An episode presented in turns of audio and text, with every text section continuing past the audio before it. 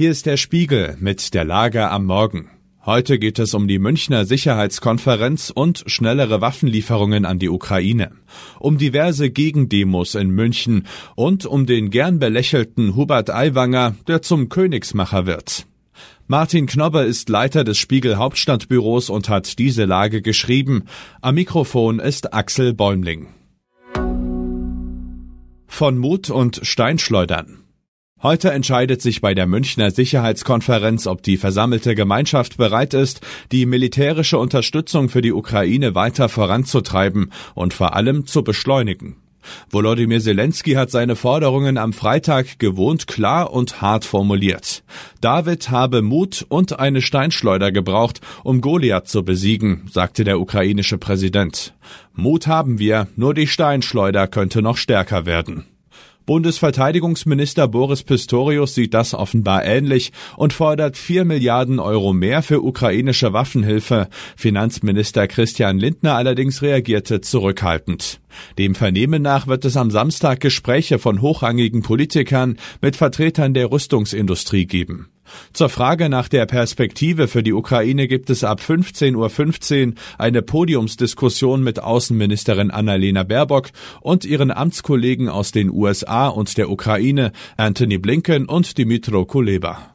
Die Debatte wird per Livestream übertragen. Münchner Demo allerlei. Während im Bayerischen Hof bei der Münchner Sicherheitskonferenz getagt, debattiert und vielleicht auch mal gekungelt wird, wechseln sich die Demonstrationen und Proteste außerhalb des Konferenzgebietes im Halbstunden- und Stundentakt ab. Es gibt etwa eine Demo gegen die Sicherheitskonferenz und das iranische Regime. Und so bunt die Themen sind, so bunt sind auch die Redner. Um 14 Uhr marschieren Marie-Agnes Strack-Zimmermann und Toni Hofreiter mit. Es dürfte sich also um eine eher waffenaffine Protestgesellschaft handeln. Eine Stunde vorher aber sprechen Jürgen Todenhöfer, ehemaliger Kanzlerkandidat der Partei Team Todenhöfer und der ehemalige linken Ex-Bundestagsabgeordnete Dieter Dehm, bezeichnet bezeichnete den ehemaligen Außenminister Heiko Maas einmal als gut gestylten NATO-Strichjungen. Die Forderung dieser Truppe heißt sofortiger Stopp der Waffenlieferungen an die Ukraine und sofortige Reparatur der Nord Stream Gasleitungen. Putin wird sich freuen. Königsmacher Aiwanger. Welcher deutsche Politiker sagt Opfelsoft statt Apfelsaft? Hubert Aiwanger natürlich, der bayerische Wirtschaftsminister, Chef der Freien Wähler im Freistaat und beliebte Lachnummer. War er es nicht, der kürzlich Schneekanonen in den Himmel pries? Dieser Hubert Aiwanger könnte ausschlaggebend dafür sein, dass Markus Söder im nächsten Jahr wieder bayerischer Ministerpräsident wird. Denn die Zeiten der absoluten Mehrheit für die CSU in Bayern sind längst vorbei.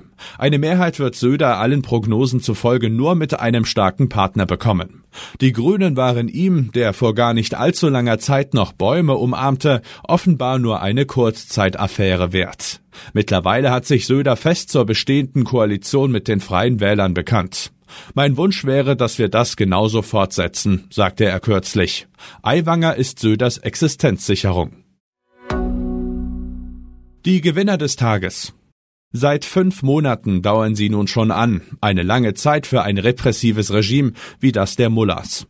Einige Wochen war es ruhiger geworden, die Hinrichtungen von Regimegegnern hatten offenbar viele abgeschreckt, dazu kamen tiefere Temperaturen.